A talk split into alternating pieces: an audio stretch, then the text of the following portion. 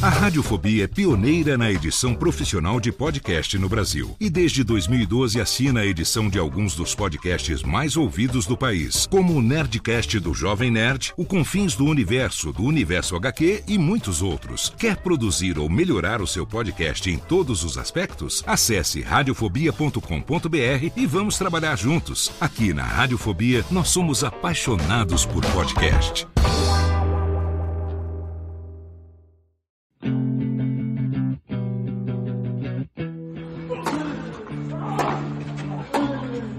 Começa agora o Backhand na Paralela, o podcast sobre tênis que vai além das quadras. Apresentação de Jeff Paiva e comentários de Ariane Ferreira. Ready? Salve galera da Bolinha Amarela, Jeff Paiva e Ariane Ferreira de casa, chegando com o Backhand na Paralela, o podcast que vai muito além das quadras. A gente tá na segunda ou terceira edição já da quarentena, Nani? Acho que é a terceira já, né? É, apesar de que a gente mora numa quarentena, é a terceira edição da quarentena. É a terceira edição Do oficial. Backhand é a terceira. É a terceira edição, mas minha já estamos na estamos indo para a quinta edição, porque eu já tenho é. um mês de quarentena. Exatamente, a Nani mora em Portugal, como o pessoal sabe, então ela já está mais tempo isolada. A gente agradece a todo mundo que está ouvindo a gente de casa, ou no máximo saindo ali para quem não pode ficar em casa, ainda saindo para cumprir o seu papel, o seu trabalho. Obrigado por você estar se cuidando. A gente gosta muito de você, quer que você se mantenha vivo e bem por muito tempo, você e toda a sua família. E hoje a gente tem um convidado especial de novo. É uma beleza a gente conseguir falar com todo mundo que a gente admira e gosta não pela condição que a pessoa está, porque estão presos em casa, mas pela chance de ter esse pessoal junto com a gente. Então, muito bem-vindo, André Pleural. Pô, eu que agradeço estar participando do, do podcast. É disparado o podcast, não só no, no segmento tênis, mas no geral, que eu escuto com mais frequência.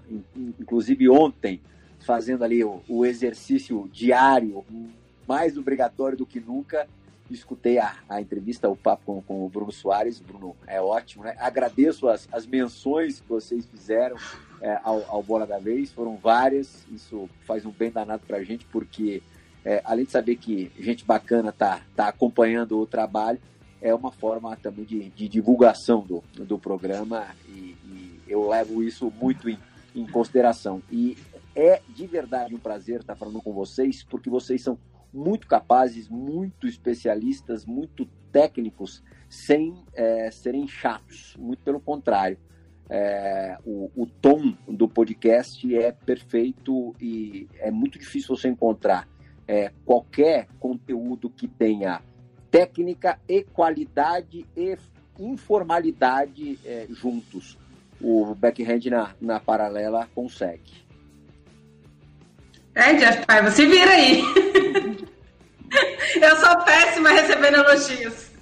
Não, gente, acho que a gente. É, esse é o objetivo do programa desde o início. A gente já comenta sobre isso, que é levar um pouco do, do, do, do universo do tênis e desse bate-papo que a gente gosta de fazer e que rola muito em redação, né, André? A gente é, tem há muitos anos rodando isso e é, a gente às vezes tem que formatar a informação quando vai para o veículo para o qual a gente trabalha de uma maneira diferente. Mas é legal poder ter a chance de conversar dessa maneira mais aberta. Eu acho que o formato podcast permite isso muito bem. Então, obrigado por você ouvir a gente sempre e estar tá com a gente hoje aqui. Prazer todo.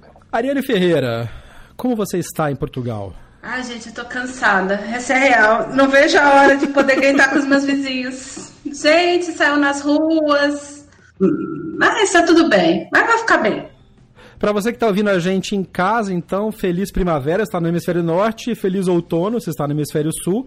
E bora falar de, se não só de tênis, bora falar de outras coisas também que estão acontecendo. O é engraçado porque a gente está com mais notícia e mais assunto para falar ultimamente do que a gente estava nas edições normais do podcast, que a gente variava entre é, torneios ATP, torneios WTA e o que acontecia nas outras modalidades. A grande notícia da semana, obviamente, é o adiamento oficial dos Jogos Olímpicos de Tóquio 2020 para Tóquio 2020/21.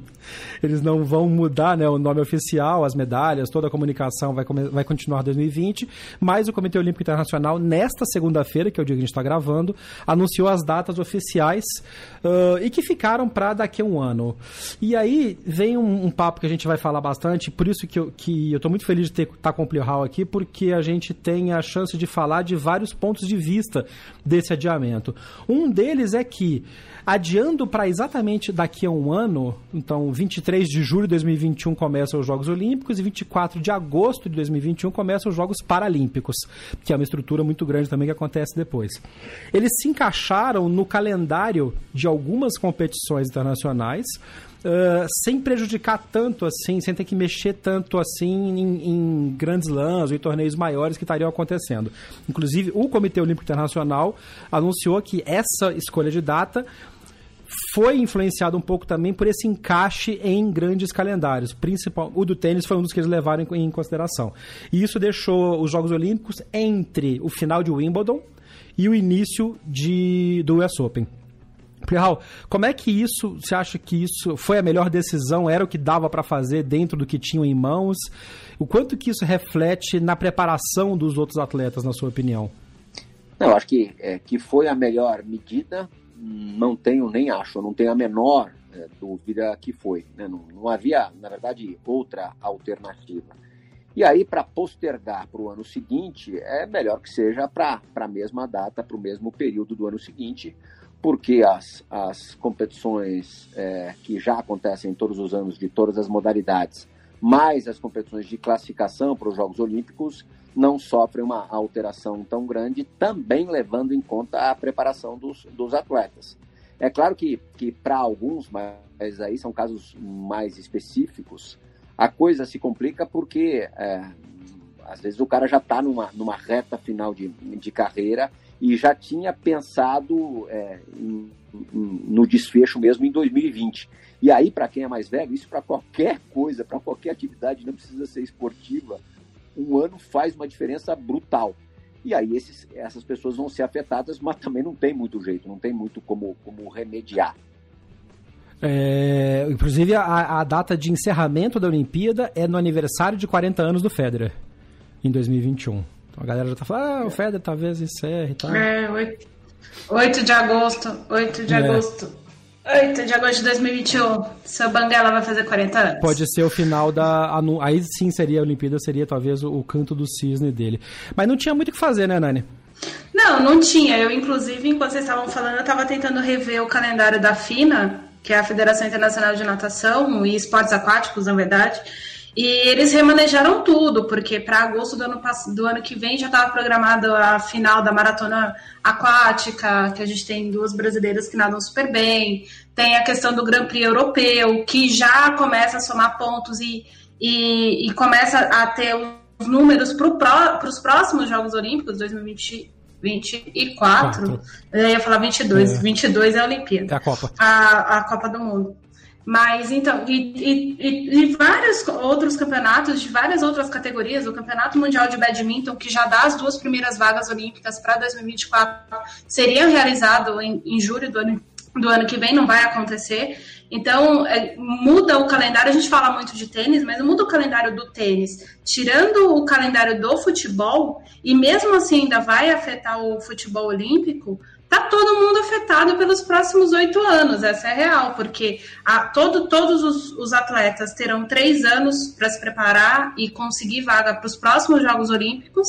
E dependendo de quem é a próxima geração de atletas, e aí a gente pode olhar para o tênis, olhar para o Titipas, para esses meninos da Next Gen, tá todo mundo lascado até os Jogos de 2028. Essa é a real. Uma mudancinha de 12 meses vai afetar 8 anos, 7 anos a preparação de todo mundo. E não só isso, né? Porque a, é, não é a data assim, ah, beleza, ano que vem volta tudo, mas é toda a preparação, todo o, o, o corpo do atleta em qualquer modalidade, ele é uma máquina que tem que ser, tá sempre sendo mantida e bem afinada e bem. É, me veio a palavra em inglês agora, o inglês desnecessário do dia já vem para mim primeiro. É, fine tuning, né? Tá sempre ali naquela, naquele, naquele, naquele nível de competição, senão ele estraga. É, Fórmula 1, por exemplo, tem isso, né? Se o carro não é bem cuidado, ele quando volta ele precisa de um tempo para adaptar. O ser humano, o atleta de, alto, de alta performance, mais ainda, né? Porque ele, ele cai, vai ter gente que vai perder o, o pico da sua performance que estava treinada para 2020. Sim, por mais que você se exercite é, na sua casa, por melhor que seja a sua academia particular, é, não é a mesma coisa, né? E a gente não sabe quanto tempo ainda vai, vai durar esse troço. O cara, Isso é o pior, é. um atleta de altíssimo nível, ficar quatro, cinco meses treinando numa, numa situação muito aquém do que ele está acostumado, lógico que ele vai pagar esse prejuízo numa hora. Lá, lá na frente, esse prejuízo é, é, não vai ser baixo, não vai ser barato. Então também é uma preocupação que, que esses caras têm que ter. Eu estava escutando o podcast de vocês com, com o Bruno, é, ele falando que até existia um aspecto positivo é, em poder, durante três meses, é, se reequilibrar fisicamente e tal. É o, era o sonho do, de consumo do preparador físico do Bruno.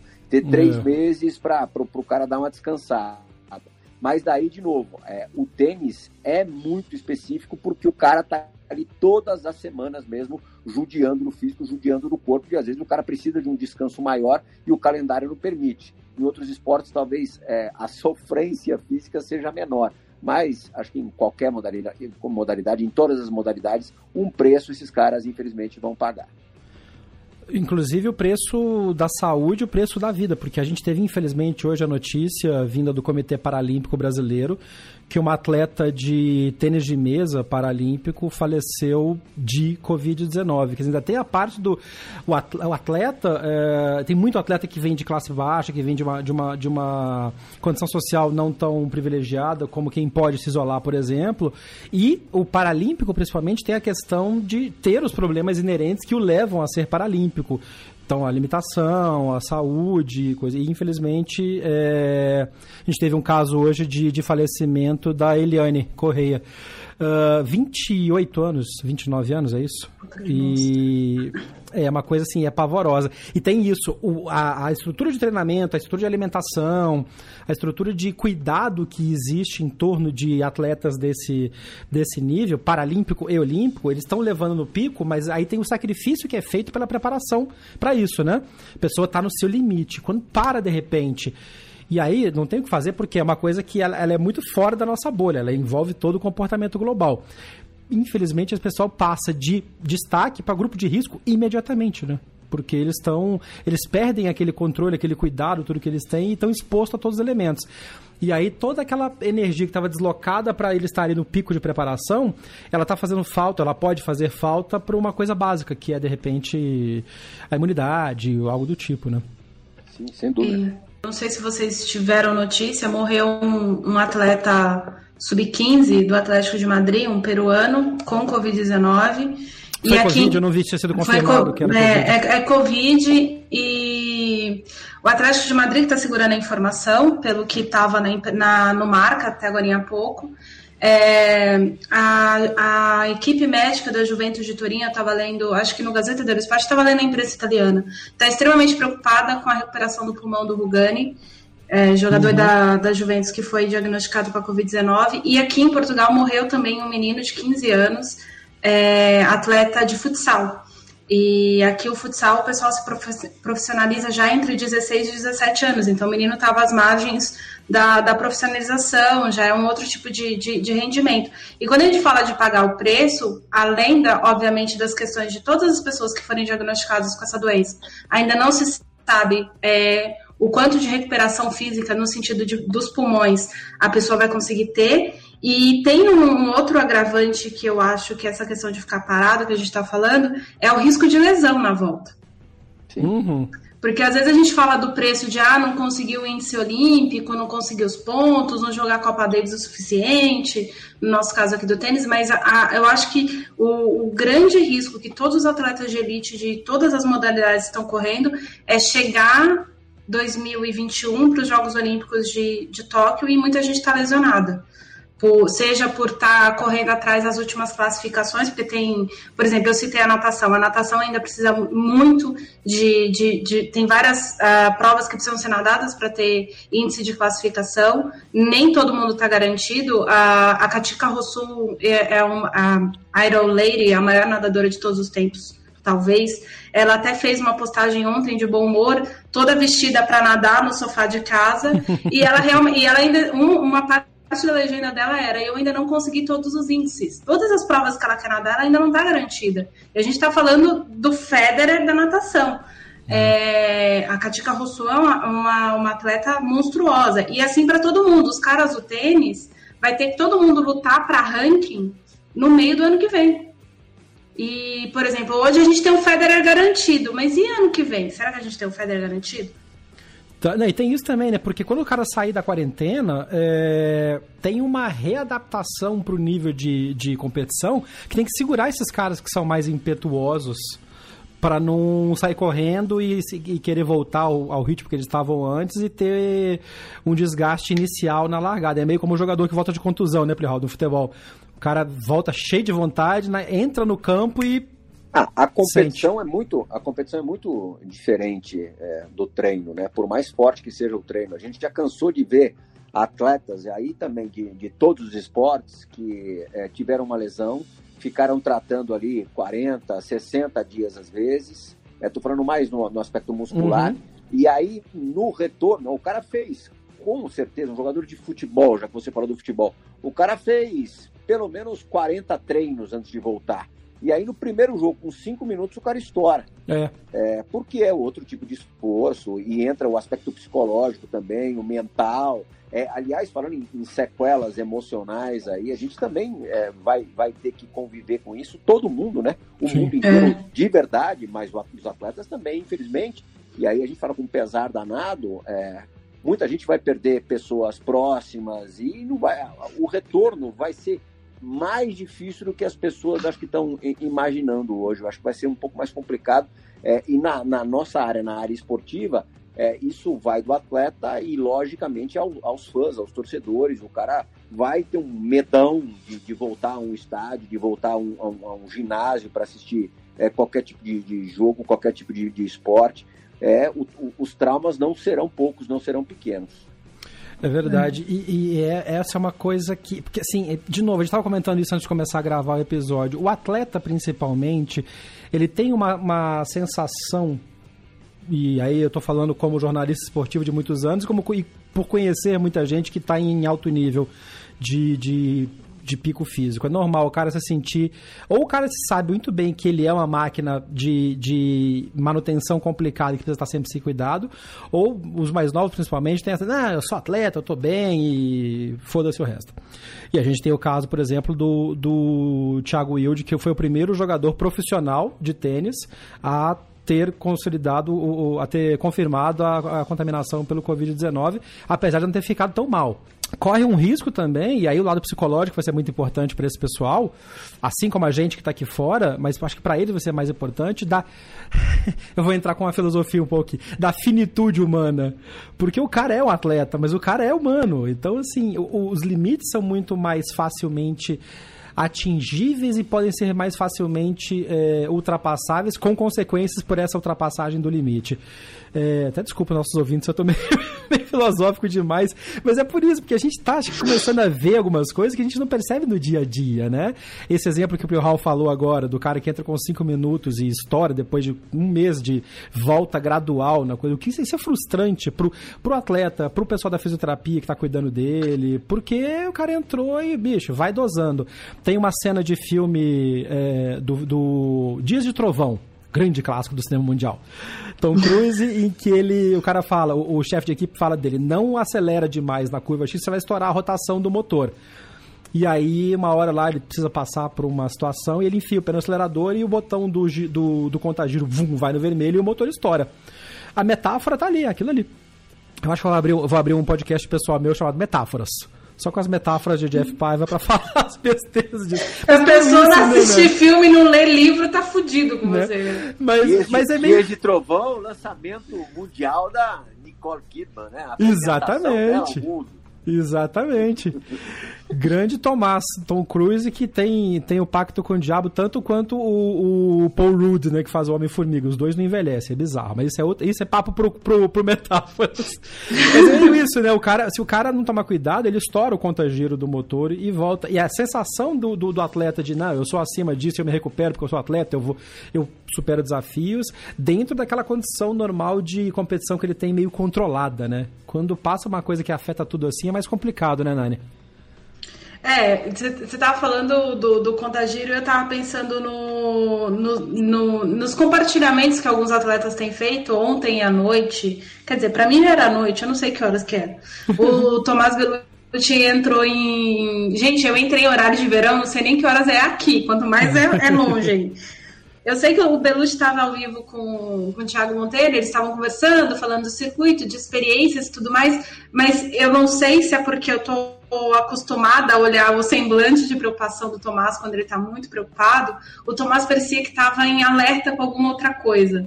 E aí, na hora que eu estava olhando o semblante do, do Tomás Belucci, eu estava lembrando do Titipas, que está isolado sozinho. E tanto o Titipas quanto o Grigor Dimitrov, os dois estão em quarentena sozinhos, sem a família. O Titipas, ah. porque estava em Nova York e voltou para a Grécia. E preferiu. O Titipas tem uma irmã pequena, então ele uhum. decidiu não ficar. E o, o Grigor Dimitrov foi porque tomou a, a, a, decisão imbecil de ficar na, Flor, na, na Califórnia, achando que com 20 dias as coisas iam se resolver e ele ia conseguir voltar para a Bulgária. E agora ele já está até dando entrevista e, e falando que está com vontade de voltar para a Bulgária. E agora não tem como ele entrar na Europa. Essa é a real. Não tem como ele entrar na Bulgária.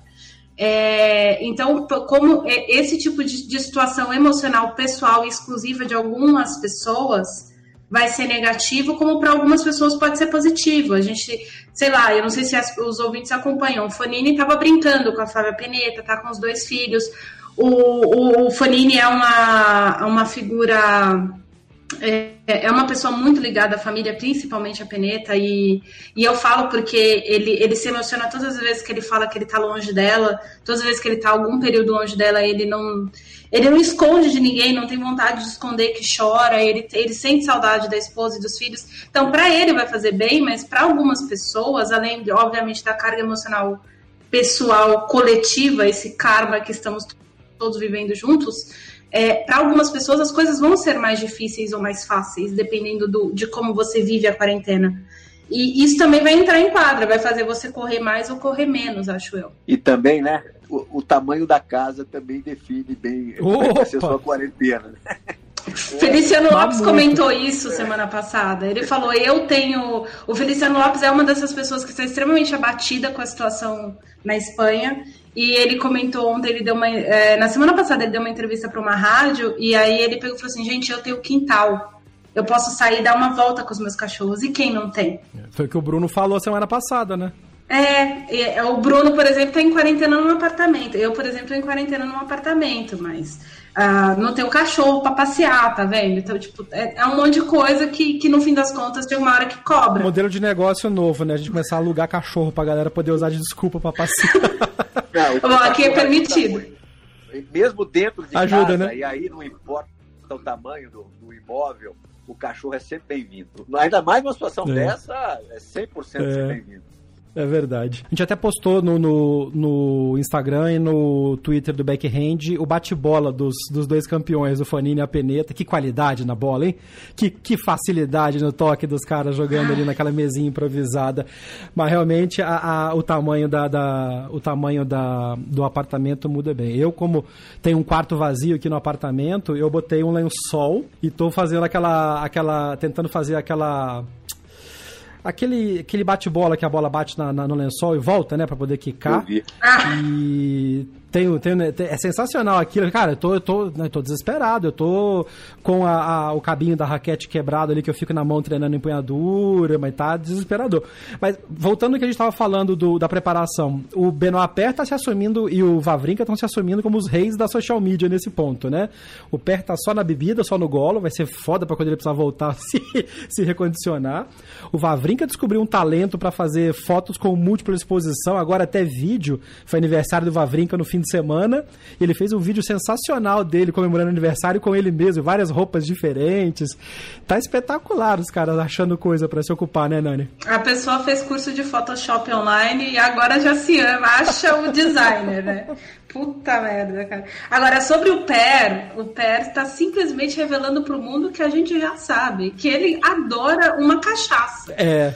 E, e, e o, esse, o, o Per acho que ele chutou o balde no início do ano, né? Ele ficou com vice-campeonato em Auckland, acho eu, já não lembro mais direito. E na cerimônia ele sentou para tomar cerveja. Enquanto esperava o pessoal se organizar ali para receber o troféu, ele pediu uma cerveja. E o PER, é, inclusive tem alguns jornalistas franceses já falavam sobre isso. O, o Quentin Moité falava de, fez uma reportagem sobre isso que chegaram, tinha gente da equipe do PER que foi mandada embora por se preocupar com a quantidade de álcool que ele consumia durante a competição. Não sei até que ponto isso é perseguição ou não da imprensa francesa, porque a imprensa francesa, dependendo do veículo, você já fica meio assim, você não sabe se eles estão exagerando ou não. Mas lá tô eu bancando a Ombudsman da imprensa mundial de novo. Ombudsman. É o quadro. Ok. É outro quadro fixo do podcast. a Ariane e suas cornetas. Mas enfim, é... então, é o mas pé a gente. Cana. É o pé de cana, total. Nossa! Adoro quando tem a chance de usar o efeito da bateria no, no podcast. Tudo um psh. Já foi. Mas ele é mesmo. Não, mas, mas o, pé, o o, pé- pé, o pé tá se revelando o tiozão mesmo. O tiozão tá nem aí. O Ronaldo, né, que tinha esse papo que ele fumava pra caramba. O Ronaldo Não, não tinha esse fofômeno, né? papo, ele fumava. Eu né? fumava, fumava. É. eu sou testemunha de que eu não. O Davi Ferrer, vamos ficar no tênis. O Davi Ferrer é a maior chaminé. Eu não sei como é que o Ferrer corria o que corria. Porque eu sempre ouvia falar, ah, o Ferrer fuma, o Ferrer fuma. Pra mim, eu achava que era papo. Até eu ver ele treinar, parar o treino e parar pra fumar. Gente do céu, que sensacional. Eu cobri, eu cobri no final de 2001 a Masters Cup em Sydney. E ali na, na parte é, central da, da cidade, é, mais badaladinha, tal, onde tinha uns bares e tal, eu vi e mexe também cruzava com, com tenistas franceses é, e quase todos em restaurantes e bares fumando feito chaminé, assim, sem É. nenhum, nenhum constrangimento, sem nenhuma vontade de, de que as pessoas não, não vissem. Era uma coisa absolutamente natural deles. É a cultura francesa, É. né? Francês fuma muito. Eu passei muito tempo na França, indo e voltando. O pessoal sabe que minha mãe mora na França. Minha mãe fuma. É, e é bizarro, porque a galera fuma lá. É, uma, é tão cultural quanto o croissant ou quanto o vinho bom, cara. Fumar e... Ah, é aqui também. As coisas eu, do- eu fico trancada dentro da minha casa de quarentena desde que eu cheguei aqui, porque o povo gosta de fumar e eu odeio cigarro. É. Mas o atleta Então- fumar e conseguir subir, porque ele já É fuma foda. desde novo, né? Então ele conseguir subir no ranking, na preparação. Imagina o que seria se não fumassem. É. O, tão, o quão mais em termos de preparação, mas ao mesmo tempo é cultural, como o o André falou. Os caras têm menor constrangimento, faz parte da coisa. Sai, relaxa, alguém toma água, os caras dão uma tragadão de cigarro e vão embora. Enquanto o tabaco não for, não for doping, tá valendo, né? É. Oh, that is sensational. Vamos. Deixa eu puxar esse, esse fio, então, que o, que o, que o Pirral é, comentou. Uma das coisas que eu queria muito conversar com, com, com você, André, sobre, sobre e agora a, a- o adiamento dos jogos me deu essa, esse gancho, é a estrutura necessária para cobrir Jogos Olímpicos, cobrir uma competição desse tamanho. E aí, esse adiamento leva a isso também, né? Porque a preparação já estava toda pronta, né? Você tem tudo que, que, que envolve uma preparação de, de um evento como os Jogos Olímpicos ou Pan-Americanos, o que quer que seja. É, até porque, até isso é uma das razões pelas quais vão manter o nome Jogos 2020, porque toda a sinalização, medalha, tá tudo pronto Tá. com Tóquio 2020. Então, fazer tudo e, e- e raspando e colocando um lá em cada zero não dá para fazer. Mas a estrutura que é isso? Quantos jogos você cobriu pela ESPN? Cobri cinco Jogos Olímpicos: Sydney, Atenas, Londres. Sydney, Atenas, Pequim, Londres e Rio de Janeiro. A estrutura, pra, o Rio talvez não conte tanto porque era no nosso país, era mais fácil de mandar uma- um pouco mais de gente. Mas fora, como é que era a estrutura? E óbvio que isso- a tecnologia vem evoluindo, isso vai mudando de jogos para jogos. Quatro anos é um puta tempo tecnologicamente falando. Mas a estrutura e a preparação do jornalista para isso também, né? Porque você, quando sabe que está destacado para o jogo, você sabe muito mais tempo e vai preparando, vai estudando. Sei que você é um cara que estuda muito sobre isso. O Everaldo é um cara que é muito focado em estudar e chegar sabendo. Como é- primeiro, como é que é a preparação e o tamanho da estrutura que você viu, por exemplo, nos jogos de. Vamos lá, é, ca- como é que é? É, 14 foi o Brasil? Não, 16. 16 Brasil. Então antes 12 foi 12 Londres. Londres, 8 Pequim, Atenas 4 e, e Sydney 2. Pequim e Londres, que, só- que foram dois jogos em países com uma estrutura interessante, porém diferente, né? A estrutura montada para isso, aquela questão do. E o ouvinte, a gente que está acostumado com isso, é muito fácil falar, mas o ouvinte eu acho que não tem a menor ideia do que seja, por exemplo, a estrutura que é montada do HBS, que é o Host Broadcast System, né? Que é toda a geração das imagens para um, uma competição do tamanho dos Jogos Olímpicos. É uma estrutura brutal, né? Você consegue descrever para a gente um pouco, para o ouvinte também, para entender o tamanho do que se envolve? É algo realmente difícil até né, de, de, definir é impossível, mas difícil até de passar para o ouvinte é, o uhum. gigantismo é, de uma de uma Olimpíada, porque como é tudo concentrado no mesmo no mesmo local é muito maior do que por exemplo é, Copa do Mundo, uhum. né? Não dá para não dá para comparar o IBC, né? Que é o que é o, é o, é o International Broadcaster Center é, que, que é, é, o centro ali que reúne todas as televisões do mundo, é uma cidade, sem nenhum exagero. É, e tem alguns, alguns super veículos aí que ocupam é, só o espaço deles já já impressionaria qualquer pessoa que nunca tivesse é, tido acesso a, a, um, a, um, a, um, evento desse porte, a uma estrutura de mídia desse, desse porte. Eu me lembro que, agora, eu, eu acho que foi em Sydney, que foi a minha, minha primeira, o que me impressionou era que a televisão americana detentora dos, dos direitos. NBC, né? Tinha, é, é, exatamente. A NBC tinha um, um, Era praticamente um IBC dentro do IBC. É, você tinha crachá próprio para os funcionários da, da, da, da NBC. É, enfim, é, os estúdios de todos os programas, eles não. A gente, claro, era um esquema muito mais modesto, não dava para comparar. A gente tinha um estúdio, ok, isso na, nas nossas melhores condições de, de cobertura. Um estúdio ok, com, com, com, dois, três cinegrafistas, um switcher legal, que ali é, é a torre de controle para quem também é leigo. É, mas os caras tinham estúdios de, de, de, cenários de todos os programas que eles normalmente têm na grade e mais aqueles extras é, produzidos para os Jogos Olímpicos. Era um negócio imenso.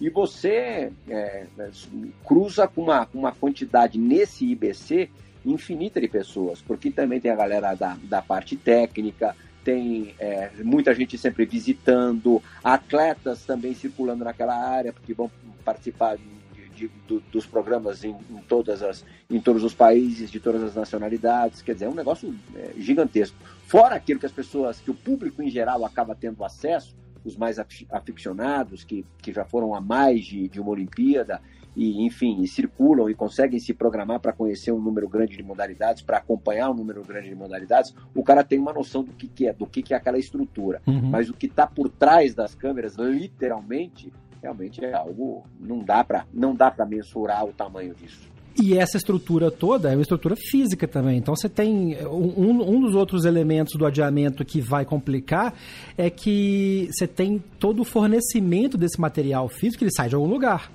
Então, eu tenho um amigo meu que joga tênis comigo na, na, academia que eu jogo aqui em São Paulo, na Paulistana. Oh, saudade daquele Saibro. É, que ele trabalha com câmeras, ele trabalha com a Reflex, ele é representante da Reflex aqui no Brasil. É, e o aluguel dessas câmeras, o aluguel desse equipamento, à medida que a tecnologia, os Jogos Olímpicos, assim como a Copa do Mundo, são dos grandes vendedores de televisão, de tecnologia de televisão no mundo, né? Então, nesta época, todo o equipamento usado para transmissão, ele é alocado já em sendo locado, ele deixa de ser usado em outros lugares. Quando você coloca um, um, evento grande em outro lugar do calendário, aí vem um pouco da raiva da galera com o Roland Garros, por exemplo, que recolocou o seu evento aleatoriamente sem falar com ninguém, a estrutura necessária para cobrir, ela fisicamente tem que ser deslocada de um lugar para o outro. Então, eu imagino que, sei lá, nós estávamos há dois meses do início dos Jogos Olímpicos, o IBC estava montado já, ainda mais no Japão. É, tá um pouquinho mais, né, que dois, tá, um, tá quase quatro. É, Mas mesmo assim, não, é. com certeza a estrutura ali, o, o esqueleto pelo menos já estava já tava pronto. No mínimo as câmeras já estavam comprometidas, alugadas. Ah, sim. Com, Câmera, com material, porque, assim, luz. Na boa, os caras empurraram com a barriga o máximo que eles puderam, porque eles, eles queriam acreditar no milagre. Porque é. é realmente o, o, prejuízo sobre todos os aspectos é, é, é brutal, né?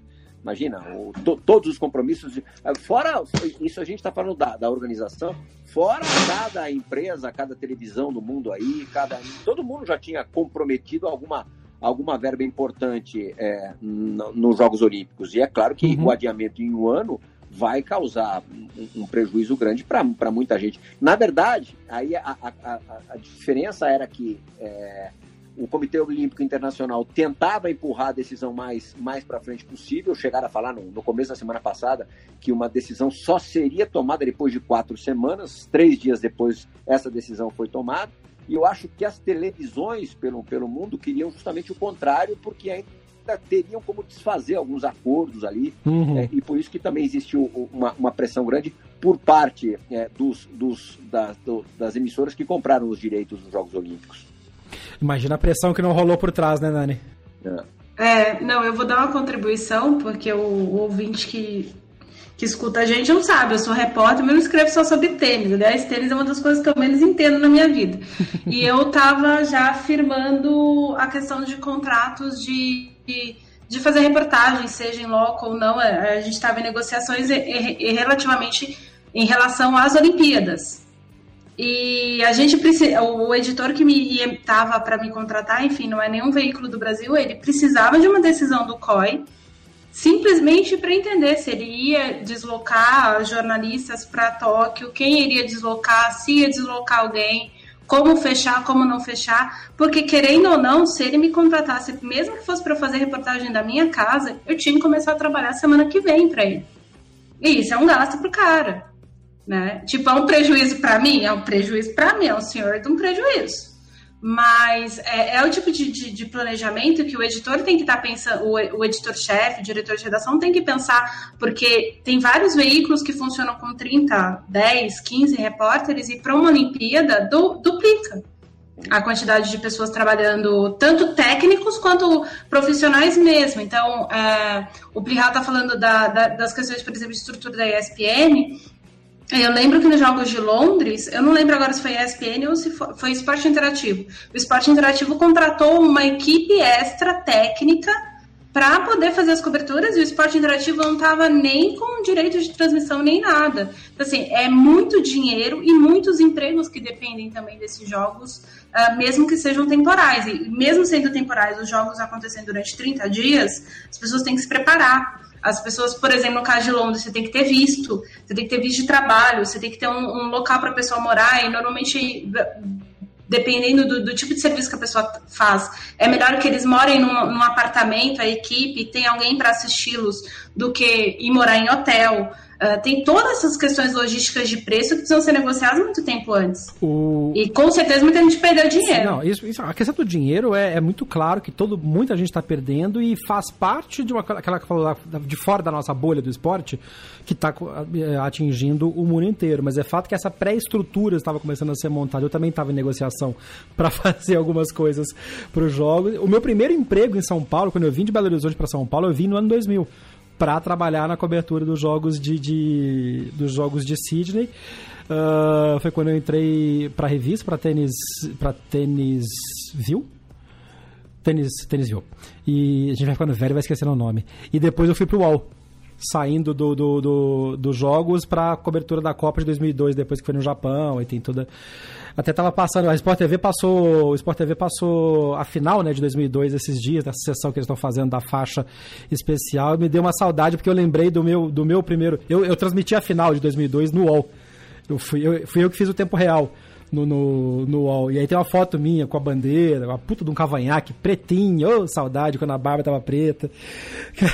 então, assim, é uma estrutura absurda. E, e pessoalmente é uma, é uma experiência muito legal, né, Plio de passar, de cobrir por isso. Eu imagino que 2021 vá ter um elemento emocional muito maior até, porque vão ser os jogos da retomada, né? Sim, sim, não, total. Vai ser é, a Olimpíada toda permeada sobre, sobre esse pesadelo que a gente está tá vivendo nesse momento. Tem uma outra questão, né, que são as, as vilas olímpicas, elas são Isso. sempre atreladas a construtoras com o compromisso de você entregar o apartamento por acabar a Paralimpíada. E já né? tudo vendido, Quer né? Dizer, e é, normalmente, imagino que no Japão já esteja tudo vendido há muito Sim. tempo. Né? É, vão, ter que, vão ter que fazer acordo com todos esses futuros proprietários ou já proprietários é, para entregar só um ano depois. É. é a casa dos caras. Né? Mas essa coisa do. do a, a, Olimpíada já é, é muito. É, é, já mexe muito com a gente naturalmente. Me lembro que na, na primeira, na, na, primeira Olimpíada que eu cobri, e é até hoje a imagem mais forte que eu tenho é, olímpica, é pegando o metrô no centro de Sydney e indo para a estação de Homebush, que era onde é, você descia para o Parque Olímpico, onde, onde se concentrava ali o maior número de, de praças esportivas, e você via gente de todo mundo, você via. É, e, e, aí o público de Olimpíada, diferentemente do de Copa, Copa é mais molecada, que é farra, tal, o cara vai lá, aluga um trailer na Europa, tal, e, e enche a cara todo dia, tal. Olimpíada tem uma pegada mais família, né? É, é. Família e povos distintos, nacionalidades distintas, todas ali juntas, numa puta vibe legal, todo mundo na melhor das energias.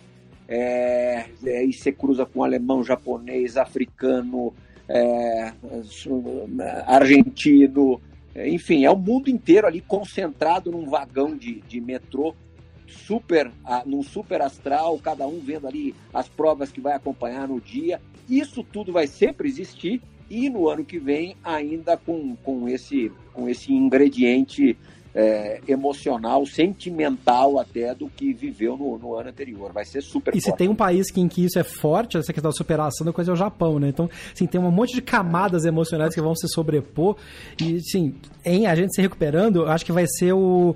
Tipo a cena final de todo o filme de catástrofe, que é sempre o país se reconstruindo, o Morgan Freeman falando como presidente e tal, vai ser, vão ser os Jogos de Tóquio da galera se recuperando. Vamos chamar Morgan Freeman para fazer a a narração da final da cerimônia lá no, no Estádio Olímpico de Tóquio. O Covid-19, mais conhecido como coronavírus, se espalhou pelo mundo.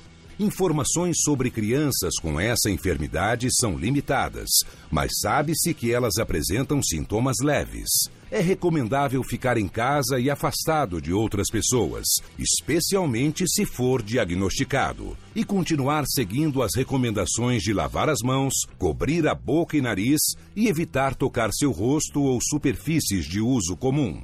Limpe e desinfete superfícies de toque constante. Para maiores informações, visite coronavírus.saude.gov.br. Produzido pelo Coletivo Podcast, uma iniciativa ABPOD de colaboração coletiva. Bom, pra gente encerrar, o papo tá muito bom, a gente ficava aqui três horas falando fácil. Uma pessoa sensacional e acho que é legal que a gente tem elementos em comum. A gente sempre entrevista pessoas diferentes, mas quando a gente acha é, pessoas que pensam, que, que têm experiência parecida com a gente, o papo flui muito melhor. É até um cuidado não ficar, como a Nani me cobrou na semana passada, da piada interna com o Bruno, por ser mineiro, de não ficar na frase interna de jornalista, né? Falando das nossas experiências. É.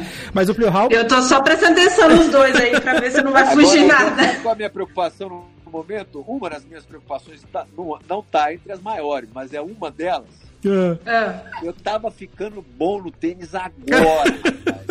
e eu vou ter que. Eu, pô, eu tava começando a ganhar dos caras que eu nunca tinha ganho. Eu tava achando que agora finalmente iria engrenar e vou parar, sei lá, três meses já era. É, eu tava brincando que é o carro de segurança na Fórmula 1, né? Que entra e junta tudo de novo pra ter que a galera ter que, ter que decolar. Eu quero só ver os primeiros saques da galera quando voltarem pra quadra. Vai ter nego Nossa. jogando na, na tela, show de horror. Inclusive, o Prio Hall tá no ranking da, da ACESP, ah, é? da Associação dos Cronistas Esportivos de São Paulo. É, você participou de uma ou duas Copas Noriega? Acho que uma só, né? Não, não participei de nenhuma. nenhuma. Mas você tá no ranking, acho que você se inscreveu é, e não jogou de repente. Pode, de repente, isso pode ter acontecido, mas, mas eu... O pessoal da CESP tá roubando pro Plihal, então. Tá jogando ele no ranking sem jogar o torneio.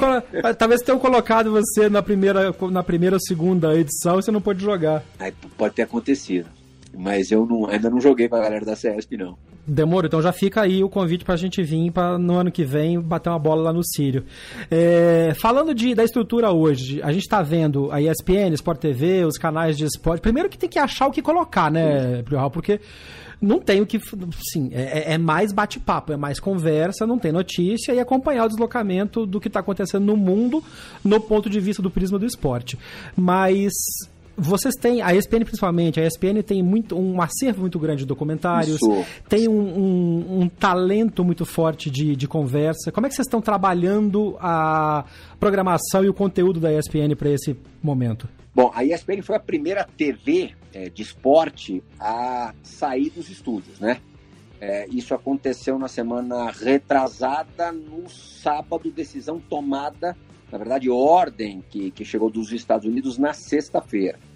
É, veio do Mickey a... ou veio da ESPN americana? Veio do Mickey, veio do Mickey, veio do Mickey. é, e aí a gente ficou é, sábado ainda reprisando é, os, os telejornais, os programas de debate de sexta. No domingo, é, a gente colocou uma programação basicamente de, de reprises históricas, programas históricos, é, especiais, jogos aí marcantes, é, também históricos. E aí, a partir de segunda-feira, a gente não sabe, no domingo, conseguiu ali formatar um, um jeito de manter os programas no ar. É, o Sport Center em duas edições e o, o aí é, foi aos pouquinhos. Né? Primeiro o Sport Center, depois no segundo dia o BB Debate, no terceiro dia o Futebol na Veia, no quarto dia o Linha de Passe e agora a gente está com quase todos os programas da grade não com a mesma periodicidade, com a mesma frequência, porque alguns têm mais de uma edição por dia e a gente não consegue acoplar, a gente não consegue fazer, realizar, pelo número de profissionais também disponíveis, porque a gente não pode ter gente nem na emissora, na, na, a, o pessoal técnico não pode frequentar a emissora. Então o prédio realmente está deserto, tá, tá vazio, é tudo no remoto. Mas a gente hoje já consegue ter dois sport centers, um, um futebol na veia, é, um bebê debate e duas vezes por semana linha de passe. E a partir agora, agora do, dessa semana, a gente vai ter também o Futebol no Mundo, que é o nosso, nosso programa de futebol internacional. E a ESPN aqui no Brasil é, é muito voltada ao futebol internacional.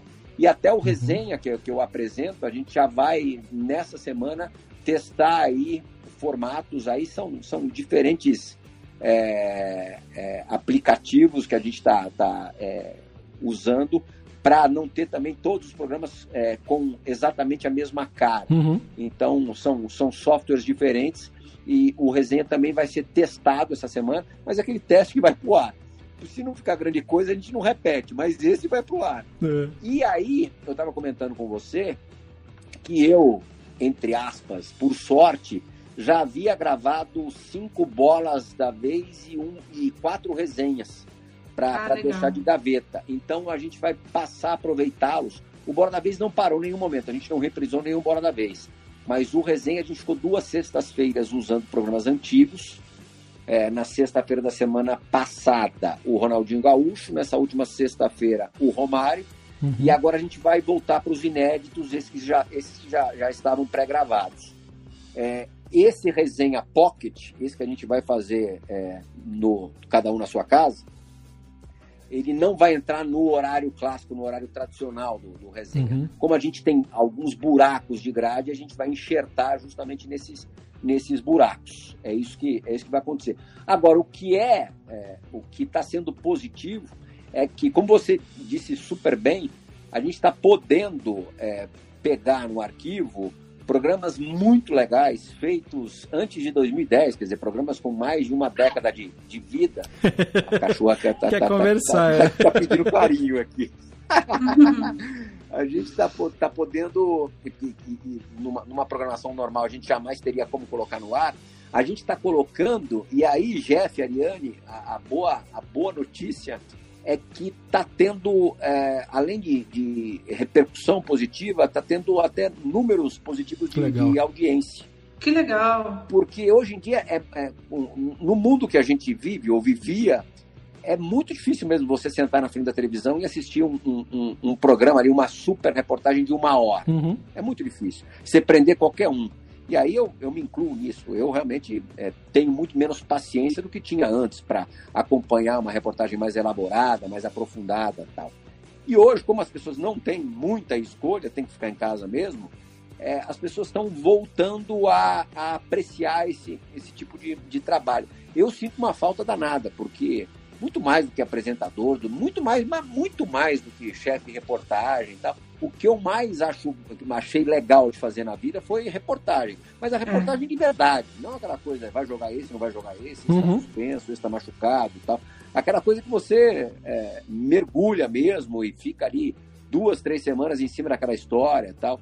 Isso eu sinto muita falta. É, e de repente, dosado, claro, não como era antes, mas é, com alguma dosagem, é possível voltar um pouco àquela, àquela realidade anterior. eu só, eu só preciso fazer dois esclarecimentos, porque às vezes o ouvinte não adaptou. Uh, gaveta é o termo que a gente usa no jornalismo para programas boa. ou textos já, já feitos por uma questão de que vai ter algum problema, vai entrar de férias. É uma coisa reserva, não tem tempo para acontecer, mas já fica feito ali para caso aconteça alguma coisa, que foi o que aconteceu com Bola da Vez. Aí eles tinham a gaveta, são os programas pré-gravados. É, uma, uma coisa que o André tá falando, eu tava lembrando do. Eu tava ouvindo o Luiz, o Luiz, Luiz, Luiz Felipe, meu Deus, Luiz Felipe Pondé. É, eu tava ouvindo o Pondé e o Pondé tava dizendo que a única coisa positiva que ele poderia tirar dessa pandemia toda é que agora as pessoas sabem que elas precisam procurar mídias confiáveis para se informar, para poder estarem cientes. Amém. E que talvez essa fosse a grande força que o jornalismo que está capengando há 20 anos estava é, precisando para poder existir. E você falando isso chega a muita conclusão de, de uma coisa. Eu vim fazer mestrado e uma das coisas que eu estou pesquisando é exatamente sobre a questão de reportagem aprofundada é, dentro do, do nicho que eu estou pesquisando, mas é mais sobre isso mesmo. Eu acho que se tem uma coisa positiva para a gente que trabalha com comunicação, a gente que trabalha com podcast já, tá, já tem notado isso. É, quanto me parece que as pessoas, apesar da, da, da, de a gente sempre falar, as pessoas não têm paciência. Hoje, se você tem um conteúdo de qualidade, me parece que, a, principalmente a partir desse momento, as pessoas vão ter mais atenção para isso, vão voltar a valorizar isso. Talvez seja uma até uma experiência para todas as TVs. Assim, aqui, pelo menos em Portugal, tenho notado que algumas TVs têm experimentado essa, essa questão de, de conteúdo antigo, até acho que para entender o que, que o público está consumindo ou não. Acho que é um, uma oportunidade. E é um momento, e é um momento único na vida, da, da no, no, hábito de consumo. Eu sou, eu sou publicitário, trabalho com digital desde muitos anos. E uma das coisas que a gente sempre viu é que é essa, esse attention span diminuindo cada vez mais. Mas a ESPN, por exemplo, aqui não estamos só puxando o saco porque o André está aqui, a gente é mesmo. Eu, eu particularmente, sou muito fã uhum. dos documentários do 30 over é, 30, 30 por 30, né? São sensacionais. Daquela linha. É. Sensacionais. Eu tava, eu tava vendo, antes da a pandemia começar, da parada parar, eu tava, eu tava acompanhando, porque eu pegava em momentos diferentes, o documentário do Lakers versus Celtics, que a Nossa. ESPN tem, que passa sempre, e eu ficava desesperado, porque o documentário é maior do que o bloco que cabia, então sempre interrompi no mesmo momento, eu tinha que pegar o segundo, é, o segundo bloco para ver o final, que era a final do, da primeira vez que realmente rolou a final da NBA entre Celtics e Lakers, entre Magic e Larry Bird. E esses programas, o programa que eles têm, e tudo que eu tô falando tá no Watch ESPN, inclusive é. os, os, Bola da Vez que o, que o Plio Ralph fez e que semana passada teve com o Cortella. Foi sábado foi o Cortella. Que foi espetacular, espetacular. E, e foi até o famoso mais sorte que juízo, né, André? Porque não era não era previsto para um momento como esse, mas ele coube exatamente, tem um lado filosófico muito grande, né? Sim, é, ele foi gravado é, aqui em São Paulo, a, a gente começou a levar é, o vírus mais a sério é, na quinta-feira da semana retrasada. Esse programa foi gravado na quarta, um dia antes, mas hum. realmente, em princípio, ele só iria ao ar em maio. É, Nossa. E aí a gente já, já colocou no ar agora. Porque era, era um programa absolutamente atemporal. É. É, mas, e, e, e, como você disse, é, é, tem a ver com que um pouco com, com o que a gente tem passado, né? Principalmente. E a abordagem claro, dele é a abordagem boa, é. toda própria do, do Cortella. Mas essa coisa das reportagens, e a Ariane é uma, é uma jornalista de reportagens aprofundadas, volta e meia coloca nos posts do podcast, uma reportagem que ela fez há mais tempo sobre isso e tal. Essa coisa do jornalista investigativo, ele é, e isso depende do, do, do, do como é que fala, do sabor do jornalismo que ele faz, esportivo, econômico, político, quer que seja, ele é uma figura mais rara, né, hoje em dia, porque exatamente porque o público consome coisas mais rápidas e mais rasas, não no sentido pejorativo da palavra, mas de, de mais fácil consumo. Exato. E o jornalismo investigativo é menos palatável, demora mais para ser digerido, né? E dá muito trabalho, demora mais para fazer. Porra, uh, Nossa! Nem me então, fala. Então, o que que, o que que o patrão pensa? Por que que eu vou gastar energia, dinheiro para alguma coisa que é, em segundos o, o, sujeito que, que assistiu vai, vai se esquecer, não vai dar bola? Eu acho que o pensamento não deveria ser esse, mas é. a gente sabe que é. Infelizmente é. É, e fora o gasto, né? O cara fica com. É, eu me lembro que o Jerry tá falando isso, eu fiz uma reportagem no Brasil Open do ano passado. Uhum. A reportagem me, me tomou um dia inteiro de apuração. E, e aí o registro de, de leitura era exatamente o tempo de leitura do texto. Né? No site do Lance tem, a gente sabe quanto tempo a pessoa ficou no, no site da ESPN deve ter esse, esse mecanismo também, uhum. quanto tempo a pessoa ficou no texto. Então a gente, obviamente, por uma questão de caractere, você sabe, sei lá, acho que é 7, 8 minutos de leitura. Os outros permaneciam no texto exatamente esse período. E aí a gente tinha uma coisa positiva. Eu gastei um dia do meu trabalho, as pessoas pelo menos leram o texto até o final. Boa, Jair. É, é, uma coisa triste, assim, você, você concluir de que você está fazendo um trabalho que, que te demanda muito. No meu caso, até queimou algumas fontes, porque né, você está tocando num assunto não tão delicado e tem gente que não quer falar e tem gente que fica meio ofendido. Atenção, ouvinte, é assim que funciona. é, e, e aí, tipo, para pessoa, às vezes, largar seu texto pela metade, assim. É, eu, eu, por exemplo, você está falando de reportagem antiga, cara, como eu gostava de ver os, tra os trabalhos do Lúcio de Castro na ESPN. Eu gosto muito do, do que ele faz na agência Spotlight, mas, assim, é, o, o que o Lúcio de Castro... Deve, Porra, o que o Lúcio deixou no, nos arquivos da ESPN é o tipo de coisa que, que todo mundo que gosta de esporte devia ver aquilo e entender como é que a coisa funciona. Acho que dá pra gente. É muito, a, o brasileiro gosta muito de cobrar. A gente cobra as autoridades, a gente cobra o presidente da CBF, a gente cobra o Rafael Westrup, o presidente da CBT, mas a gente não sabe nem o que está cobrando. Né? E pessoas como o Lúcio de Castro, por exemplo, deixa muito claro o que a gente pode cobrar e o que a gente às vezes não está cobrando direito. Ou você está cobrando uma coisa que você não tem o direito de cobrar daquela pessoa. Acho que, enfim, é bom, é, sei lá, a gente vai. Acho, eu tenho a impressão, e é só uma impressão, de que a gente vai ter uma readequação. Não sei se vocês dentro da ESPN percebem isso, mas talvez depois dessa experiência toda, que a gente não sabe se vai durar mais um mês, se vai durar mais dois meses, talvez até editorial, editorialmente os veículos que readaptem. Não sei se vocês estão tendo essa sensação já dentro da ESPN ou não. Eu acho que a impressão que eu tô tendo, que eu tô, estou tendo muito clara é que muita coisa do que a gente está fazendo agora numa situação de emergência, a gente uhum. vai adotar depois, quando, quando, quando a coisa se acalmar. É, talvez não na televisão, talvez é, mais no, no, na, no, no, site, no nosso site. É possível você fazer o que a gente está fazendo agora com os programas no nosso site. Enfim, eu Sim. acho que, é, a, a, claro, também com, com, exigindo uma ou outra adaptação, mas eu acho que a gente vai, além das, das, dos ensinamentos, experimentos, tudo, eu acho que a gente é, vai aproveitar muita coisa do que a gente foi, foi obrigado, forçado a colocar no ar as ferramentas que a gente foi obrigado a, a, a usar na, na, na, prática, ali no, no, dia a dia, e não só na televisão, como em, em todas as nossas mídias.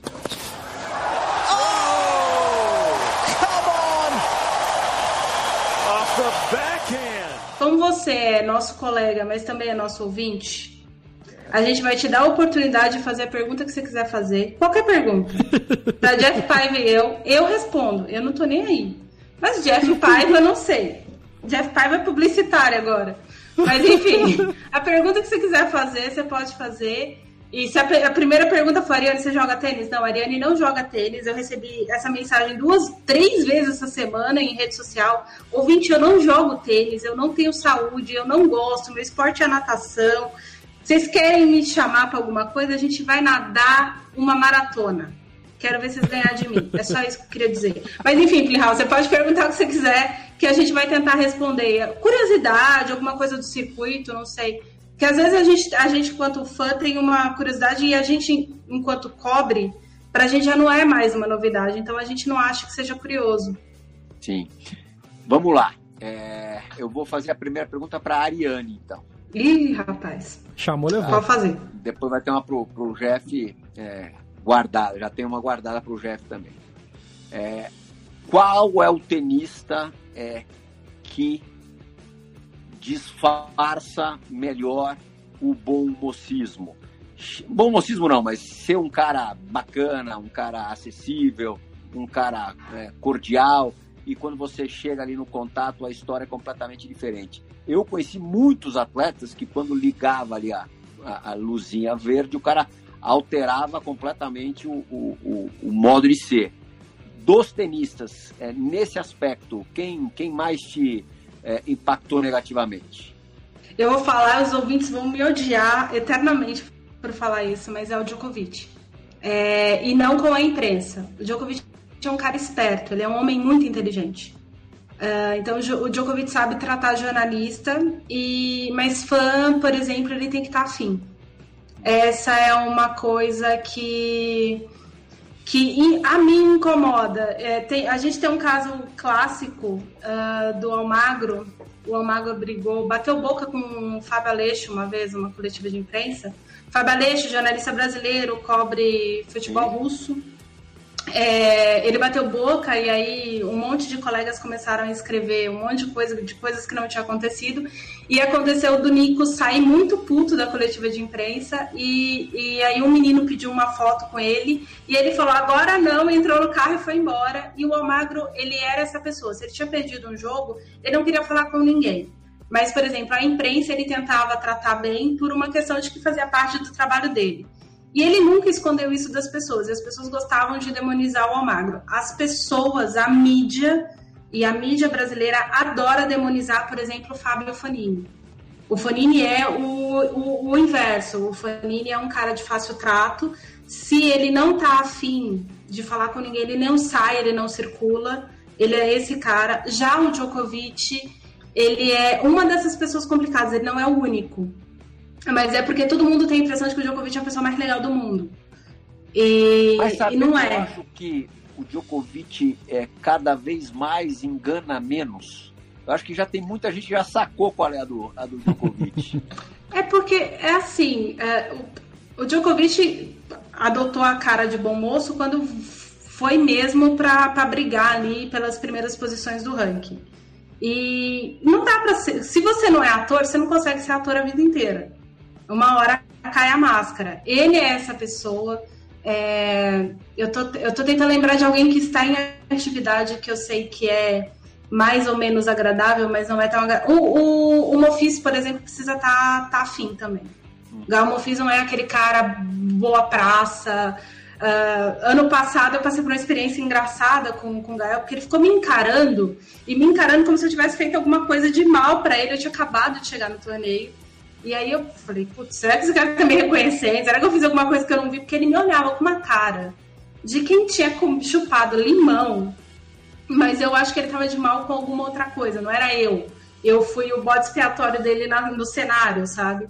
Então, o Mofis não é uma pessoa muito acessível e apesar das pessoas acharem que ele é muito legal, o Gael Mofis é assim. Uh, te, deixa eu pensar, entre as meninas, Deixa eu pensar de alguma menina que está em atividade que não. Uma menina que não é muito acessível, mas com a imprensa. E aí tem sempre esse detalhe. A gente da imprensa sempre vai ser bem tratado, porque a gente está sempre com um crachá pendurado no pescoço. É, a Garbine Munguruza. Ela, ela também é, é. O único lugar que você vê ela 100% de bom humor é na Espanha. Não sei se é medo de ser flagrada, não sei se é porque ela está em casa, não sei. Não sei, não posso dizer. Mas a Muguruza é uma outra que é insuportável no trato, dependendo do dia, é a Venus Williams. É mesmo? A Ven é, a Venus Williams, na, dependendo do. Na Uli de 2012, é, ah. a ESPN é, ficou fora do IBC, ficou num prédio ao lado do IBC, onde todas as ESPNs do mundo se concentraram. Uhum. E no último dia de Olimpíada, já aquele climão de fim de festa mesmo, a Serena apareceu na, no prédio. Ela foi ali dar uma entrevista tal, e, e depois ficou ali no, nos corredores ali e tal. E aí a nossa galera ali, produtores, editores, é, ficou toda ouriçada atrás de, de, de uma foto com a Serena. Meu, ela distratou a turma num grau. Eu fiquei impressionado. Eu fiquei assim. Ela, ela parecia. A pessoa via, é, chegava para pedir uma foto com ela. É, hoje em dia não tem mais autógrafo, é só foto, né? É, é. A, a, o que passa, a impressão é que ela, é que ela não, é. não, não, não, estava nem sendo abordada, porque ela, ela lidava como se não tivesse ninguém pedindo nada para ela, uma indiferença total. Eu, eu tenho vários problemas com a né? Serena, assim, eu acho ela um monstro, mas, por exemplo, a Serena é o tipo de jogadora que é muito difícil conduzir uma entrevista com ela. E é muito difícil você conduzir uma entrevista com ela. Coletiva de imprensa, então é um inferno. Ela, você pergunta para ela, Serena, por que, que a sua filha está sentada do seu lado direito? Ela vai te responder do marido dela fazendo Reddit. Ela não vai te responder. Ela só vai falar sobre o que ela quer. E a Serena é muito difícil você arrancar alguma, qualquer coisa dela. E essa questão de foto, é, a, a, Serena, por exemplo, ela tem hora.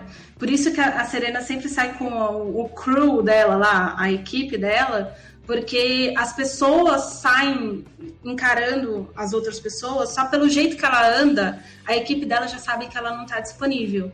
Então, quem se indispõe com os fãs é a equipe, não ela. Entendi. E aí, eu falo isso porque eu, quando fazia assessoria de imprensa, eu fiz assessoria de imprensa do Ziraldo, e, e, tinha algumas regras. O Ziraldo falava: olha, se alguém fizer isso, isso e isso, eu não quero que chegue perto. E assim, era um senhor de idade, tinha certas coisas que ele tinha razão no que ele estava falando. Mas quem se indispunha com os fãs na Bienal do Livro era eu. Eu tomei muito xingamento, eu tomei copo d'água na cara, mas por coisas que eu sabia que ele não ia aturar. Pô, mas Entendi. que privilégio ter, ter trabalhado com o Ziraldo. Putz, cara, eu vou te falar um negócio. Quando eu, eu fiz assessoria de imprensa, foi de coisa muito legal. Tipo, Museu do Futebol, Ziraldo, Pedro Bandeira, Maurício de Souza. Eu fiz, fiz cinema, fiz filme do Will Smith, eu fiz um monte de coisa legal. É, acho que eu devia voltar para isso. mas eu fiz, um, eu fiz um monte de coisa legal mesmo. Mas, mas era, era o tipo de coisa. Então, a Serena, pelo menos a Serena, nesse sentido, se ela não tá, ela não sai Entendi. Ela manda cancelar a entrevista, por exemplo, se ela não tá num dia bom, já aconteceu comigo, de cancelar uma entrevista da Serena comigo, ia ser por telefone. Ah, não, a Serena não está disposta e tal. Uh, a Serena não está disposta, já sei, ela não tá afim de falar com ninguém. Uhum. Mas a, a se ela manda até tirar, se ela manda tirar até a jogadora da sala de imprensa, como o Dominic Tim sabe que bem. Pois é. Putz, mas assim, tem, por exemplo, tem uma curiosidade da Vênus. A Vênus, quando foi jogar o, o WTA de Florianópolis, a Venus Williams levou um chefe de cozinha para o Brasil. Que ano foi isso? Ela não. Foi, sei lá, 2013, 2014. Já, você já, já tá abusando. 2014, eu acho. E ela foi tem 2014. um ar mais. É, é ela tem um ar mais low profile, assim, né, a Venus? É. Só que a Venus é muito pior que a Serena, porque eu acho que a Serena ela já entendeu que ela é um ícone do esporte, que ela precisa estar disponível. Então, quando ela acho que ela pessoalmente não está disponível, tem, todo mundo tem um dia. Eu, por exemplo, quando estou afim de. Eu sei que eu vou dar patada em leitor, eu não leio as coisas. eu não leio, porque eu sou. Eu sou um. Eu sou um ogro. Então eu já sei. E eu acho que a Serena sabe disso também, percebe? Então, tipo, a Serena consegue lidar isso melhor. Agora, a Vênus é intragável. É intragável. Vocês é sabem tudo. A primeira final de US Open. É Venus e Serena foi 2001? Foi 2001, eu acho, mas eu tenho que confirmar, então, não lembro. Eu, eu cobri a primeira final de, de US Open das, das irmãs, três dias não. antes do, do fatídico 11 de setembro. Aliás, eu saí de Nova York na noite do dia 10, quase na madrugada do dia, do dia 11. Nossa! Quase que você não sai, hein? Olha a história boa aí. Essa parte ele não fala antes, não. E aí, me Isso é história sensacional. A final, a final, masculina no domingo foi entre Sampras e Hewitt. O Hewitt ganhou. Sim. Mas o que na época me chamou muito a atenção, claro que a gente estava nos Estados Unidos, tá, havia uma razão clara para isso, foi que a final feminina foi muito mais badalada. Até é, em termos de, de, de, celebridades presentes. Eu parecia um, um bocó, porque estavam lá. Bom, o Trump a gente via todos os dias, ele tinha um camarote ali e todos os dias ele estava lá. É, esse eu, não, eu não, não, parecia um bocó, não, porque eu já sacava bem quem, quem, quem era quem, já era muito conhecido. Ainda como símbolo é, IUP dos Estados Unidos. É, mas Robert Redford, que aliás eu vi destratar um garoto de 10 anos de idade, assim, pediu uma foto com ele, ele, ele não deu a menor pelota pro, pro menino. É, quem que mais estava? Paul McCartney. É, eu, eu, eu, fiquei muito bobão, assim. É, é, Bruce Willis, Bruce Willis, que ainda era casado com a, com a Debbie Moore. Olha. Uma, uma... Isso foi uma coisa que a gente comentou uns anos atrás, algumas edições já, que o US Open, a final feminina, se tem americano, ainda mais quando é um, jogo de Serena e Vênus, os caras dão muito mais valor pro, pro, pro jogo das americanas do que pros outros. Então vira mesmo um evento, né? É. Incomparável, assim. Foi um eventaço. Teve um, um coquetel antes, eu lembro numa tenda que eles montaram na frente da Arthur Ashe com toda essa galera, assim, assim um negócio hollywoodiano mesmo. Foi, foi como, como experiência, foi, foi, muito, foi muito bacana, assim. É, eu estava no meu terceiro ano de, de ESPN em 2001. E aí eu só voltei, eu fiz, eu fiz 2001, 2002, US Open, e só voltei aí por acaso, não para cobrir, eu estava fazendo a seleção de futebol em New Jersey, é, disputando um amistoso trequelé qualquer, e estava rolando o US Open ao mesmo tempo. Eu consegui ir numa noite lá assistir um, um jogo na, na, na Arthur Ashe. Já é, tinha essa vantagem, né? Porque os jogos terminavam muito tarde. Tava naquele jogo é. do Guga é, contra o Max Mirny, que o Guga acho que comete só sete erros não forçados, um absurdo, tá perdendo 2 a 0 ah. vira 3 a 2 E ali foi a, é, o, quase o, o, canto do cisne do, do Guga, porque ele faz mais um jogo. Não, acho que depois já foi o Kafelnikov, que ele começa a acusar o problema no quadril. E aí ele vai pro, é. vai pro Sauípe, perde pro Sareta na primeira rodada e depois ele Nossa, não conseguiu mais. É. Eu tava no Sauípe, eu fazia, eu era da equipe do, do, do Sauípe do Brasil Open desde a primeira, a primeira edição, que foi 2001. Você tava voltando dos Sim. Estados Unidos, a gente tava no Sauípe, quando tem o ataque, a gente tava na. Eu acordei, 8 da manhã no, no, no, no Sauípe, arrumando para ir para a sala de imprensa, e aí bate um avião, bate outro avião, e de repente a gente está na, na, na, sala de imprensa acompanhando o mundo acabar no meio do paraíso. E aí a pauta virou falar, chamar os americanos. Malivai Washington tava em estava no Sauípe, trouxemos americanos para falar sobre, ninguém queria falar, obviamente, todo mundo estava preocupado porque o mundo estava acabando em Nova York, nego não queria dar entrevista sobre tênis. E eu lembro da minha mãe comentando: meu filho, o mundo está acabando. Eu falei, mãe, eu tô no meio do paraíso. Se acabar o mundo, pelo menos eu tô bem aqui. Mas o Guga tinha chegado também, acho que o Guga veio no avião antes de você, porque ele tinha acabado de chegar Sim. também. E os últimos que saíram no dia 10 de setembro para chegar dia 11. Então essa história é boa, a gente deve fazer uns episódios de histórias. História tem muita história. A gente seguia, a gente tinha um programa chamado Nas Pegadas do Campeão, que era acompanhava o Guga no circuito inteiro, Puta, eu lembro todos, disso. todos os, os torneios do ano não com a mesma equipe em todos, mas a gente ali se revezava. Era a Lia que apresentava, não era a Lia Benchen que apresentava? Era não, a Lia apresentava o Jornal do Tênis. Mas é. ela, Jornal do tênis, ela foi a repórter do, nas pegadas do, do campeão diversas vezes. E, por exemplo, acontecia dele. Acontecia, a, gente, a ideia do Trajano na época era a gente mostrar como a gente não tinha é, é, direito a usar as imagens por não ter os torneios, é, era complicado você fazer um programa de, de 30 minutos sem uma bolinha pingando. Então era mostrar um pouco no, o que estava acontecendo na cidade, do ponto de vista social, político, é, enfim, de, de, curiosidade durante a semana do torneio. O torneio era, era uma espécie de pano de fundo mesmo. Então a gente mostrava brasileiros. É, eu lembro que eu fiz Lyon e aí eu fui na. Tem uma história sensacional, que daí realmente vai precisar de um outro programa. Eu fui. Tem, tem a escola de culinária do Paul Bocuse, tinha três brasileiros lá é, matriculados. Eu fui lá, gravei com os caras tal. Isso foi em 2002. E aí eu fui gravar a cabeça da reportagem, é, como, como a Ariane. É, é eu acho que com toda a, a razão gosta de, de, de esmiuçar para as pessoas, explicar para as pessoas, é o momento em que o repórter apresenta a matéria que vem na sequência, que ele aparece ali. Eu fui gravar na frente de um dos restaurantes do Bocuse em, Lyon. Eis que o próprio sai de dentro do restaurante, vê que ah. tem uma equipe brasileira e ele cozinha pra gente na. na, na Ai, que delícia! E, e, que sensacional. Ele montou uma mesa, improvisou uma mesa na cozinha, fez o nosso almoço, meu, do João Castelo Branco, que era ainda um produtor, hoje é um ótimo repórter, é, e do Marcelo dos Santos, que era o cinegrafista. Ele, ele fez o almoço para a gente e nos serviu com vinho Paul Bocuse, no rótulo Paul Bocuse. Porra! É óbvio que a gente gravou isso tudo e colocou tudo no programa. A gente aproveitava tudo, qualquer brecha, essa era uma brechaça. Mas qualquer espaço que a gente tinha, a gente aproveitava, era demais. Boa, sensacional. É. E aí o Guga perde pra... na final pro Mathieu. Puta, perder pro Mathieu, Ave Maria, enfim. Boa, Mathieu, meu pai. Deixa eu só fazer um comentário. O, a primeira final entre as Williams foi realmente 2001 no US Open. Já era a terceira final de Grand Slam entre elas. Era o quinto confronto entre as irmãs Williams e até então a Serena Williams era freguesa. Ela perdeu as duas finais anteriores, o Wimbledon e a Australian Open em 99, é, o Wimbledon 2000. E perdeu e, essa enfim, também. A Vênus ganhou e esse. perdeu sem- essa também. A Vênus ganhou esse título sem perder nenhum set o torneio inteiro. Vamos, vamos, vamos fechar. Você falou que tinha uma pergunta pra mim, é isso? É, não, não, é só é, pra gente, pra, pra, pra você também entrar na brincadeira.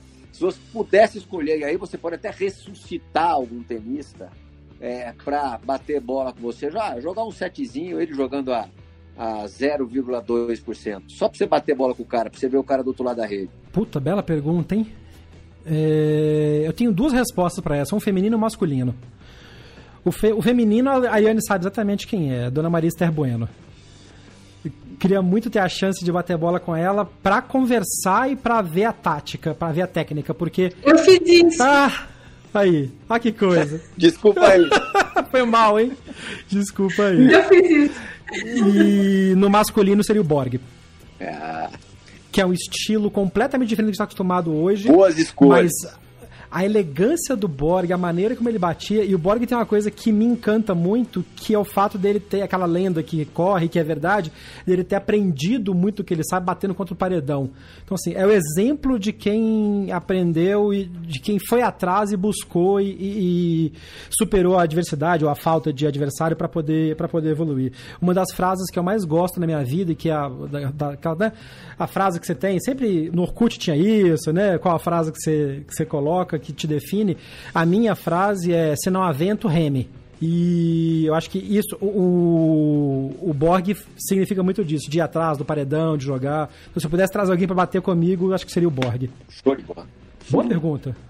É, bom, então a gente encerra aqui o, o- esta edição. Já vi que o André vai ser convidado para sempre no programa. Se quiser, tem histórias sensacionais pra gente falar mais mais pra frente. Quero agradecer demais, Plihal, por essas hora e meia que a gente tá Pô, aqui conversando e parece que tem 10 minutos que a gente tá falando. Minhas desculpas à trufa, porque a gente te roubou Agora, da, agora já da tá a atenção. filha, ela já tá controlada. Porque minha filha tá tendo aula online e hoje, tadinha, eles pegam uma criança e colocam na frente do computador às 7 da manhã e, e- e a, a criança desliga o Gente computador do às. 3 horas da tarde. Tá Ai, gente, que sacanagem. A minha irmã, a minha irmã mandou mensagem esses dias retweetando uma coisa que ela viu que é sobre isso. Ah, homeschool. Estão todos aprovados e formados. Ninguém volta mais, vai embora. O professor tinha que ganhar um milhão de dólares por mês, porque para aguentar as crianças e manter o foco da criançada. Quantos anos tem sua filha? 11 anos. É uma idade boa para foco, né, velho? Ah, muito bom. Pra foco em tudo menos aula. É, então, pois é. André, obrigado por, essa, por esse papo tão agradável, tão Eu gostoso. agradeço. Sucesso pra você. Tudo de bom, pessoal da ESPN. Vai ficar ligado no que tá rolando nos programas. É, que a gente tenha uma solução rápida pra isso por agora, mas obrigado por essa chance de ter conseguido ter tanto tempo pra falar com você e pra levar pro nosso público, pros nossos ouvintes, um outro lado dessa cobertura e desse dessa chance que a gente tem como jornalista de ter acesso a esse tipo de conteúdo, né? Ah, eu tô super aberto quando vocês quiserem, de verdade. É, e não é porque eu tô trancado em casa, não. Quando, quando, quando vocês quiserem, com o maior prazer, porque realmente eu sou ouvinte mais do que assíduo do podcast de vocês, acho uma delícia. É, e quando é, a gente mais ou menos voltar à normalidade, precisamos marcar aquela nossa, aquele nosso joguinho também, bater uma bola, né? Por favor, vamos bater uma bola. E tem que ser logo assim que voltar, que vai dar tempo de você estar um pouco mais sem ritmo para poder ter chance de bater. Pois eu ia dizer isso agora, sem live no Instagram pra gente não passar vergonha. Aliás, não aguento mais live no Instagram. Puta, mano, live no Instagram. A gente fez uma, tem que uma, uma semana e meia, né, Nani? Que a gente fez É. uma. A gente não fez mais porque, cara, tá todo mundo fazendo live. Se o nosso público quiser, a gente faz de vez em quando, abre a, a câmera, mas, cara, a gente tá pagando o preço da galera tá em tédio, né?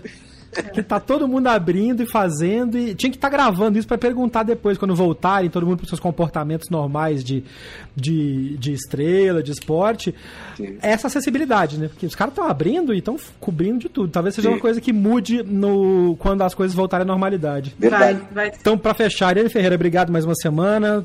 Que fique tudo bem com você aí, com as irmãs em Portugal. Boa primavera, cuidado com o pólen. Eu sou muito alérgica ao pólen. Então, ouvinte, por favor. Que é uma coisa que não tem no Brasil, Não, né? Na cara. Europa tem esse alerta de pólen muito forte. Cara, eu cheguei aqui, porque eu cheguei aqui hoje, faz um ano e sete dias que eu moro em Portugal. Olha. E eu cheguei aqui, eu dei uma crise de espirro homérica, que eu dei 60 espirros, eu falei, a veia da minha cabeça vai explodir. Porque, por um acaso, eu achei que eu ia ter problema com o cigarro, porque eu sou extremamente alérgica a cigarro. Mas o que me pegou primeiro foi o pólen. É. Então, eu tô tomando cuidado com o pólen. É, para encerrar minha participação no podcast mais essa semana, eu quero dizer para o ouvinte que está afim de ficar sabendo como é que vão ser os processos de classificação olímpicas, não só no tênis, tem dois perfis que vocês devem seguir no Twitter, mas seguir os blogs dos meninos. O primeiro é o Brasil em Tóquio, do Guilherme Costa, melhor repórter olímpico que a gente tem no Brasil. E não estou falando isso porque o Gui é meu amigo, e eu tenho a honra de dizer que o Gui é meu amigo. Ele o Gui é manja... Ele é demais, cara. Aliás, ele tem um livro sobre Pan-Americano que eu sugiro, eu, eu comprei à distância, meus pais trouxeram e tal, eu sugiro para qualquer pessoa que goste de esporte, leia, porque tem muita curiosidade do esporte latino-americano e a gente muito muitas vezes, é, o André estava falando, por exemplo, a ESPN faz muita transmissão de esporte do, do futebol internacional, e muitas vezes a gente não para para pensar nas histórias que a gente tem nossas e dos nossos vizinhos, assim. Uh, por exemplo, o tênis. O tênis é, deu a primeira medalha de ouro para o Chile. Uh, e o Chile brigou por medalhas as duas Olimpíadas para frente. É, tanto começou em Sydney, teve briga em Atenas e conquistou medalha, e ainda uh, teve o, classificação excelente nos Jogos de Pequim, e assim por diante. E o, outro perfil que vocês vão seguir é o perfil do Olhar Underline Olímpico no Twitter, que é o blog do Demetri Vecoli. Vecoli? É, eu sempre falo errado sobre o nome do Demetrio. Mas o Demetrio Vecoli é um excelente jornalista investigativo ele é uma das pessoas que toma conta das contas das confederações esportivas de todas as de todas as, as modalidades, porque tem dinheiro público, ou seja, dinheiro meu, seu, do Plihal, do Jeff, de todo mundo lá para fomentar esporte e tem confederação que bom, vocês conhecem a minha expressão, enfia o dinheiro naquele lugar lá. É, então a gente, gente como Demétrio, porque como a gente estava dizendo, eu, por exemplo, trabalho muito no Hard News, às vezes a gente não tem tanto tempo assim de fazer as contas, e gente como o Demétrio está fazendo as contas por mim e por vocês. Eu é. acho bacana vocês acompanharem também o trabalho deles. É isso, gente. Eu sugiro essas duas pessoas que vale muito a pena, porque são dois monstros do jornalismo olímpico brasileiro. Os dois links para esse Twitter, para esse Twitter estão no post desse episódio do Brasil em Tóquio, do Olhar under, Underline Olímpico. Quem quiser seguir, quem pegar, quem quiser ver o livro do Guilherme, também eu botei um link no post desse episódio, direto para a Amazon para o livro dele, para você ter a chance de comprar, pode comprar no Kindle, por exemplo, que você lê na hora automático. Para quem quiser ver as, os programas do Plihal, a gente sempre recomenda o Watch ESPN, os programas estão todos lá, né, André? É, fáceis de ser acessados, então você pode, pode entrar no Watch ESPN. Se você tem ESPN no seu pacote de TV a cabo, você tem direito a ver o Watch ESPN, é só botar o seu o seu perfil da sua operadora que tem acesso a todo esse conteúdo lá. Pessoal, fiquem bem, fiquem em casa, muito importante falar. Nós estamos dia 30 de março gravando esse programa. Tem uma galera começando a achar que a coisa ah, já não está tão ruim assim. Não, agora é a hora principal de continuar em casa, de manter o isolamento, porque a, as próximas três semanas vão ser fundamentais para a gente evitar espalhar esse, esse vírus por aí e cuidar de quem a gente gosta. E a gente pode cuidar simplesmente fazendo nada. Então fiquem em casa, fiquem bem, ouçam o podcast, vejam os programas da ESPN e a gente volta na semana que vem. Eu sou Jeff Paiva, esse foi o Backhand na Paralela. Um abraço.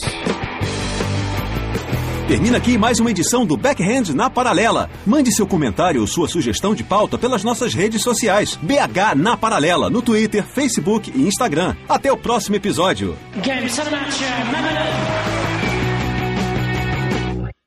Este podcast foi publicado pela Radiofobia Podcast Network. Olá, eu sou Léo Lopes e quero convidar você a ouvir o Pod Notícias, a sua dose semanal de informação sobre o mercado de podcasts no Brasil e no mundo. Um podcast curtinho de 15 minutos com o resumo de tudo que acontece nesse universo do podcast que cresce a cada dia e que chega até você toda segunda-feira às 7 horas da manhã no seu agregador de podcast preferido e também no YouTube. Acesse agora em podnoticias.com.br.